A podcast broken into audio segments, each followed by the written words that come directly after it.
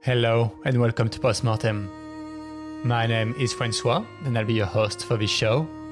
In Postmortem, we come back on critical IT incidents and we try to understand what happened in order to prevent those scenarios to repeat themselves.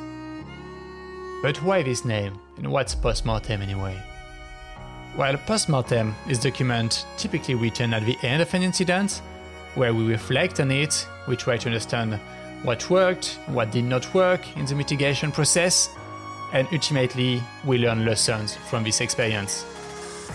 And that's exactly the kind of framework you'll find in each episode of Postmortem. To do so, we'll have in the show software engineers, cybersecurity experts, and machine learning practitioners.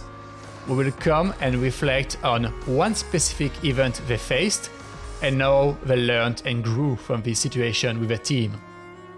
You can expect interviews ranging from 30 to 50 minutes, and we plan to release two episodes a month. If you like the show and want to support us, you can do this in a few ways. First, make sure to subscribe to the show to never miss a new episode. You can also share your favorite episodes with a friend of yours.